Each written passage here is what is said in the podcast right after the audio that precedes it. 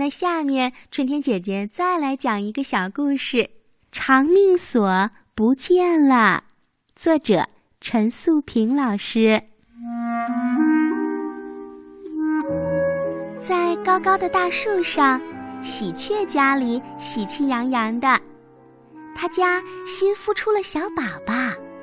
喜鹊姥姥还送来了一个小长命锁，亮闪闪的，可漂亮了。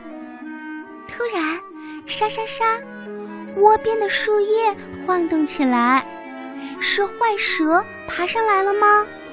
喜鹊妈妈吓了一大跳，赶忙飞出去。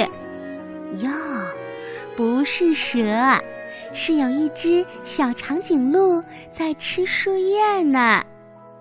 喂喂，贪嘴又讨厌的家伙，别碰我的窝，快走开！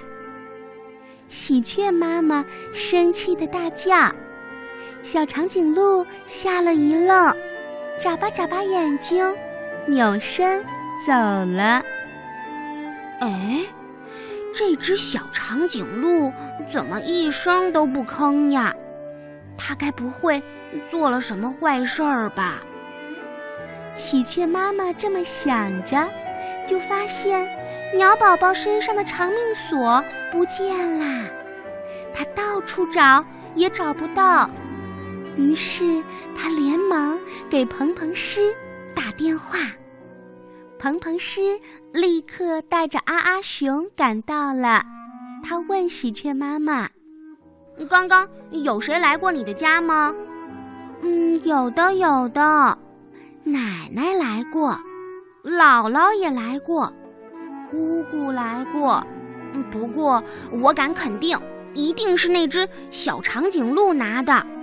喜鹊妈妈把一早的事情讲了一遍，又说：“它肯定是在报复，因为我不让它吃树上的树叶。”于是，蓬蓬狮和阿阿熊立刻去找小长颈鹿。阿阿熊问：“嗨，小长颈鹿。”你拿了喜鹊宝宝的长命锁吗？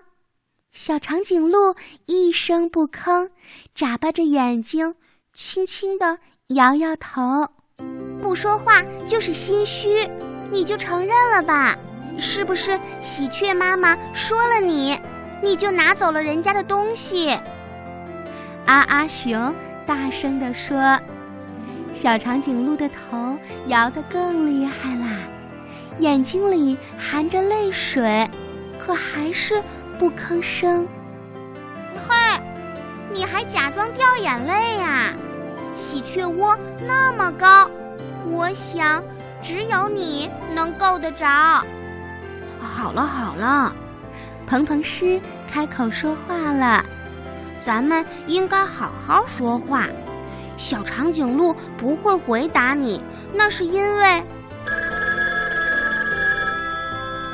就在这时，蓬蓬狮的手机响了起来，电话里传来了喜鹊妈妈的声音：“蓬蓬狮，真对不起，长命锁我已经找到了，是我太粗心了，把它掉到了草缝里。在这儿，我要向小长颈鹿道歉，我错怪它了。”我不该说话那么凶。